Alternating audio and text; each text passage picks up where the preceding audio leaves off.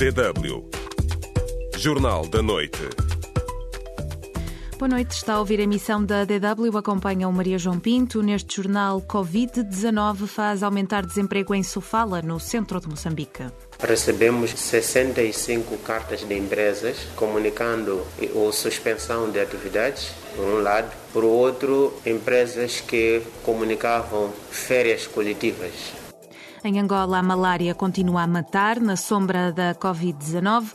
Cabo Verde cancela a época desportiva e a oposição acusa o governo de perder o controlo da pandemia. São os destaques da emissão da noite desta sexta-feira, 8 de maio. O Ministério da Saúde de Moçambique anunciou esta sexta-feira mais um caso de infecção pelo novo coronavírus, elevando para 82 o total no país. E com o estado de emergência em vigor desde o início de abril e até ao final de maio, os efeitos negativos já se fazem sentir na economia.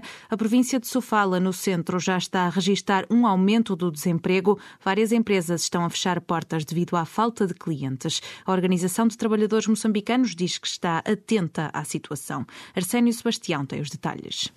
Pouco mais de 2 mil postos de trabalho em Sofala estão diretamente afetados pela crise provocada pela pandemia. Várias empresas tiveram que encerrar definitivamente as portas para evitar que os seus colaboradores estejam expostos à contaminação. Outras empresas reduziram o número de pessoal por turno, o que tem trazido um impacto negativo na produção. Armindo Nhalungo, inspetor-chefe na Inspeção Geral de Trabalho em Sofal, faz saber que pelo menos 65 empresas já anunciaram a pretensão de encerrar as atividades. Comunicando a suspensão de atividades, por um lado, por outro, empresas que comunicavam férias coletivas.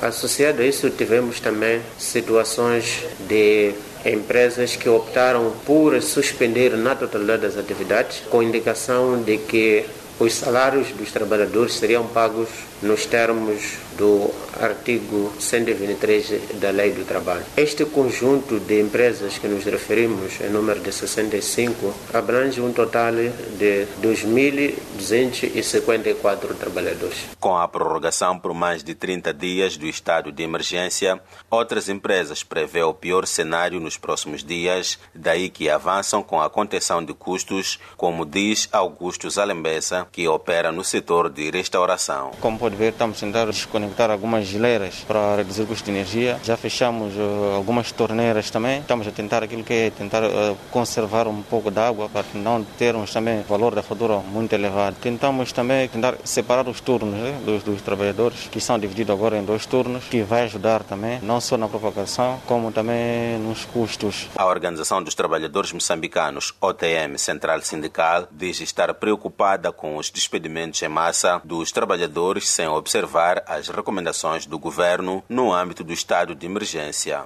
Apesar de que nós temos um índice de desemprego elevado, se continuar, teremos ainda mais o índice de desemprego a elevar a nível da província. É da nossa preocupação, por isso, a cada dia temos mantido encontro com entidades empregadoras, no sentido de vermos o que é que pode ser feito para poder diminuir o índice de despedimento que hoje está a haver. A Inspeção Geral do Trabalho, em Sofala, diz estar a receber mais queixas de empresas que receiam continuar com as atividades. Depois da prorrogação do estado de emergência por sua excelência o Presidente da República, estamos a receber novas comunicações de suspensão de atividades. Também estamos a trabalhar ainda nesta, nesta informação para termos uh, dados reais. Arsênio Sebastião, DW África, Cidade da Beira. E como é habitual, nós queremos saber qual é a sua opinião, como é que se pode contrariar a tendência de aumento do desemprego face à pandemia do novo coronavírus. Foi o que perguntámos aos nossos ouvintes no Facebook esta tarde. Recebemos várias respostas. Mesa Batista Pinho considera que o governo deve estar calmo, esperar o fim da Covid-19 para ver o passo a seguir. Se a empresa reabrir com novos trabalhadores, aí o Estado deve encerrar a empresa e indemnizar os antigos. Já Xavier Matola diz que o grande problema é que o governo de Moçambique não gosta de soltar a presa, é mesmo como crocodilo. Quando o dinheiro entra, não sai facilmente, numa altura em que deveria dar suporte a essas empresas ou empresários. Mais mensagens daqui a pouco, quando voltarmos ao espaço do ouvinte. Participa. Pode responder à pergunta do dia no Facebook da DW África. facebook.com barra DW Português. Estamos à espera das suas reações.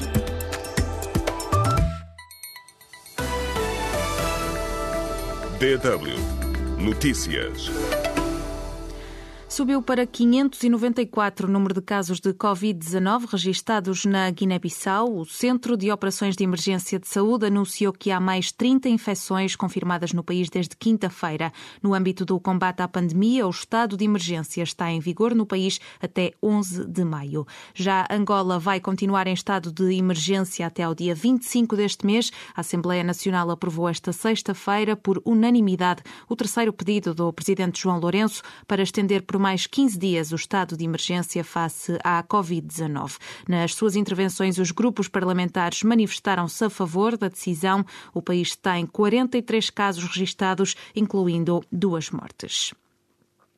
Entretanto, o chefe de Estado angolano participou hoje numa videoconferência que abordou o futuro pós-pandemia na região da SADC. João Lourenço e os homólogos da África do Sul, Namíbia, Botsuana, Zimbábue, Moçambique e Lesoto trocaram experiências sobre a contenção e discutiram pesquisa científica e sincronização de políticas migratórias. Antes, a SADC tinha já recomendado aos países membros que um eventual abandono do confinamento seja gradual para não comprometer esforços no combate à Covid-19 na região. O governo São Tomense decretou hoje o cerco sanitário no distrito de Água Grande até segunda-feira para combater, para conter a propagação do novo coronavírus. O governo justifica a decisão com a evolução da pandemia no país, que tem 212 casos confirmados e 5 vítimas mortais. Quase 90% das famílias afetadas pelo ciclone Idai, que atingiu o centro de Moçambique em março do ano passado, continuam a viver em abrigos temporários. São dados da Organização Mundial para as Migrações, que realizou um inquérito a mais de 5.300 famílias. A maioria dos entrevistados salientou que a sua habitação uh, foi completamente destruída pelo ciclone e um ano depois as casas continuam no estado em que o Idai as deixou. DW Deutsche Welle Angola registra mais de 40 casos positivos de Covid-19 e duas mortes provocadas pela doença, mas é a malária que mais mata no país. Só na província da Huila morreram mais de 400 pessoas no primeiro trimestre deste ano. O governo local disse estar empenhado na luta contra a doença. Um trabalho de Manuel Luamba. Os dois primeiros casos do novo coronavírus em Angola foram registrados a 21 de março deste ano. De lá para cá, o país tem mais de três dezenas de casos confirmados e duas mortes no âmbito da pandemia. No entanto, a malária, principal causa de morte em Angola, continua a fazer centenas de vítimas mortais em tempo de Covid-19. Só na província angolana da Huila, a região mais afetada, mais de 450 pessoas morreram no primeiro trimestre deste ano. Em declarações à Rádio Nacional de Angola, RNA, Luciana Guimarães, diretora de saúde, garantiu que o aumento de casos tem merecido discussão por parte das autoridades sanitárias locais. Discutimos amplamente como é que podemos melhorar a qualidade da abordagem à malária. Então eu estou muito confiante. Eu acho que será com certeza ultrapassado com brevidade. Outras regiões de Angola também registram centenas de mortes por malária em milhares de casos diagnosticados. O médico Maurílio Luiele diz ser normal a existência do pico da doença em Angola nesta época do ano devido ao volume de chuvas que favorece a proliferação de mosquitos transmissores da malária. Dados divulgados em 2018 pelas autoridades sanitárias angolanas indicam que mais de 2,5 milhões de casos de malária foram registrados naquele ano. Entretanto, o governo pretende acabar com a malária até 2030. A DW África perguntou ao médico Maurílio Luiele como tem encarado a implementação do Programa Nacional de Luta contra a Malária em tempo de Covid-19. Que de facto diminuiu é a tensão sobre estas doenças, porque a atenção foi totalmente voltada para o Covid. Penso que é preciso ainda manter algum equilíbrio. Embora entenda que é preciso haver um equilíbrio nas frentes de combate à Covid e à malária, o especialista reconhece a importância que se dá às ações na luta contra o novo coronavírus. Tendo em conta rápida propagação e a dimensão geográfica que a pandemia assumiu. Para se inverter o atual quadro, é preciso que o governo e a população adotem as já conhecidas medidas de prevenção contra a malária, apela ao médico. No saneamento básico, com ações de fumigação, as ações diretas das famílias e dos indivíduos, com o uso dos mosquiteiros, repelentes, inseticidas. Né? Manuel Luamba, DW, Luanda e o governo cabo-verdiano decidiu cancelar a época desportiva devido ao alastrar da Covid-19, uma decisão anunciada depois de ter subido para 230 o número de infectados no país. A oposição quer respostas. Um trabalho de Nélio dos Santos. Nas últimas 24 horas, Cabo Verde registrou mais 12 casos de Covid-19. Até o momento, o país contabiliza 230 casos, divididos pelas ilhas Santiago 171, Boa Vista 56 e São Vicente 3. A capital cabo-verdiana transformou-se no epicentro do novo coronavírus, com um total de 168 casos, o que levou o PAICV, o principal partido da oposição, a solicitar uma interpelação ao governo do Parlamento por entender que a doença terá fugido ao controle das autoridades. Mas o ministro do Estado da Presidência do Conselho de Ministros e dos Assuntos Parlamentares, Fernando Elísio Freire, tem outro entendimento. Descontrolado é, são as palavras do, do PICV, não, não vieram nenhuma entidade científica de saúde, portanto, eles é que têm autoridade para dizer se a situação é de descontrole ou não. Com o aumento do número de casos, o governo reuniu-se hoje com responsáveis das federações desportivas. Dessa reunião saiu a decisão de cancelar a época desportiva, anunciou Fernando Elise Freire, que é também ministro do Desporto. Tendo sempre presente a segurança sanitária dos agentes desportivos, particularmente dos atletas, e tendo em conta o exigente protocolo sanitário que é preciso garantir numa competição desportiva, o governo sugeriu hoje a todas as federações desportivas o cancelamento da época desportiva 2019-2020. Todas as federações concordaram, Mês e meio depois da suspensão das ligações marítimas de passageiros entre as ilhas, o primeiro-ministro Ulisses Correia e Silva anunciou a sua retoma a partir de segunda-feira. Estando já sete ilhas fora do estado de emergência e considerando a sua situação epidemiológica face à Covid-19, o governo decidiu autorizar a partir do dia 11 de maio a retoma das ligações marítimas interilhas por transporte de passageiros, com exceção das que têm origem e destino em Santiago e em Boa Vista, por razões que se prendem com o facto de serem ilhas ainda em estado de emergência. A retoma das ligações marítimas vai obrigar ao controle da temperatura dos passageiros, que passam também a ter de usar obrigatoriamente máscaras faciais. Na cidade da Praia, para a DW, Nélio dos Santos. As aulas pela televisão estão a deixar apreensivos pais, encarregados de educação e estudantes que moram em zonas sem eletricidade na província da Zambésia, no centro de Moçambique. As autoridades dizem que não há outra hipótese neste período de estado de emergência devido ao novo coronavírus. Marcelino Moeia tem mais informações. Por causa da pandemia da Covid-19, as escolas moçambicanas e universidades estão encerradas há mais de um mês em cumprimento do estado de emergência decretado no país. Por isso, uma das alternativas encontradas pelo executivo moçambicano é a introdução de aulas pela televisão, para evitar o incumprimento do plano curricular no ensino geral, que parte da primeira à segunda classe, e o ensino técnico profissional. Entretanto, há várias regiões da província de Zambésia onde a população não tem televisor e não há corrente elétrica expandida. Os estudantes mostram-se preocupados com a situação e receiam chumbar. As estudantes Faustina Nortão e Fátima Lucas vivem num povoado de Mequival e contam às vezes eu não tive os trabalhos completos, tenho poucos trabalhos, assim mesmo não há energia. Gostaria que pelo menos o governo se trouxesse energia pelo menos para podermos estudar.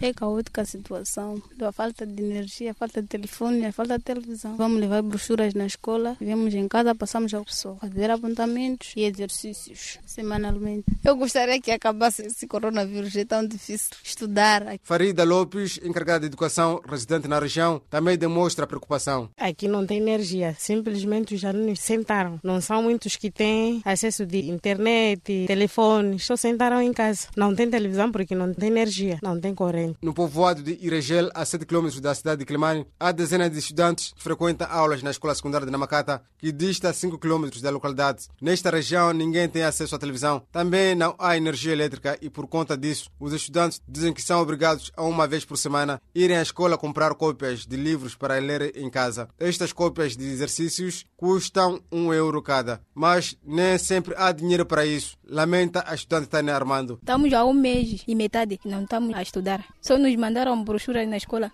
Tenho 10 brochuras. Ainda não comprei todas. Por sua vez, Andrade Viando, outro encarregado de educação, comenta. Aqui no Regel, até agora, ainda não há mecanismo para os alunos poderem assistir às aulas. Estamos num bairro, a maioria dos encarregados não tem condições favoráveis, que é para pelo menos comprar brochura. As aulas são da televisão. Aqui não há corrente, não há iluminação. Está sendo difícil alunos participar dessas aulas. As autoridades de educação da Zambésia dizem não haver outra hipótese além da televisão, internet e venda de cópias de exercícios nas escolas aos alunos. Marcelo Moeia, de Clima para DW.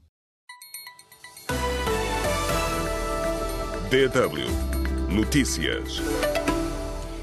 É oficial, está anulada a reeleição do presidente do Malawi, Peter Mutharika. O Supremo Tribunal confirmou a anulação da eleição em 2019 por fraude grosseira, abrindo caminho à realização de novas eleições a 2 de julho. Em fevereiro, o Tribunal Constitucional já tinha anulado a votação. Agora, o Supremo rejeitou o recurso interposto pela Comissão Eleitoral e por Peter Mutharika, que já formalizou a sua recandidatura ao cargo. A Comissão Europeia anunciou hoje a criação de uma ponte aérea para assegurar transporte de trabalhadores humanitários e equipamento para países mais vulneráveis, nomeadamente em África. No âmbito da resposta da União Europeia à pandemia de Covid-19, o primeiro voo partiu hoje de Lyon, em França, com destino a Bangui, na República Centro-Africana, com 60 trabalhadores de várias ONG e 13 toneladas de material humanitário. O número de mortos devido à Covid-19 no continente africano subiu esta sexta-feira para 2.074, com mais de 54 mil casos confirmados. Os grupos armados no Sahel estão a aproveitar a pandemia para intensificarem os ataques, é o que diz o secretário-geral das Nações Unidas, António Guterres, pedindo maior cooperação entre as forças estrangeiras que os combatem. Devido à pandemia, a fronteira entre o Mali e a Mauritânia foi encerrada e as operações da Força Conjunta G5 Sahel foram suspensas e os grupos terroristas estão a explorar a Covid-19 para propaganda e ações.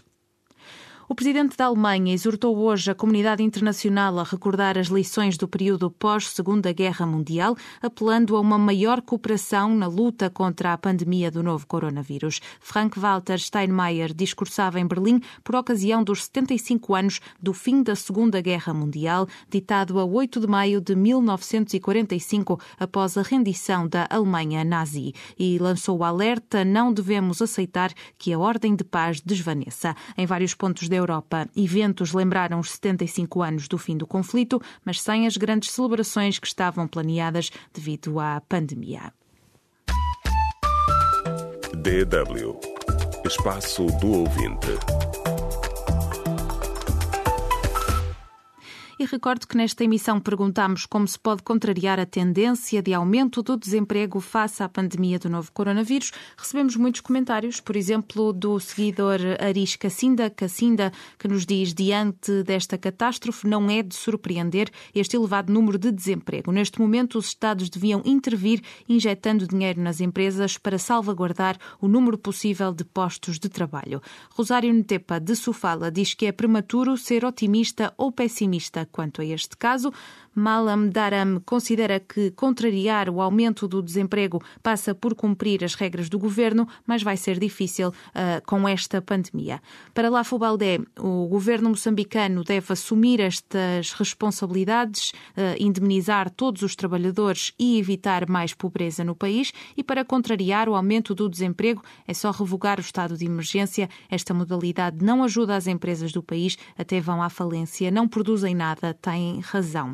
E a Dolei Candé pensa que tudo vai depender do fim da pandemia, porque é cedo para afirmar categoricamente que o governo eh, é capaz de contrariar o aumento do desemprego, mas também é importante os governantes estarem juntos, porque é notável que no futuro a dificuldade será enorme. Desde já é importante fazer estudos para poder contornar futuras consequências. É a opinião do ouvinte Adulay Candé e nós agradecemos a todos os ouvintes pela participação e por terem estado connosco nesta emissão. Fica por aqui este Jornal da Noite. Continua a acompanhar-nos em dw.com barra português. Da nossa parte, tenham uma boa noite e um ótimo fim de semana.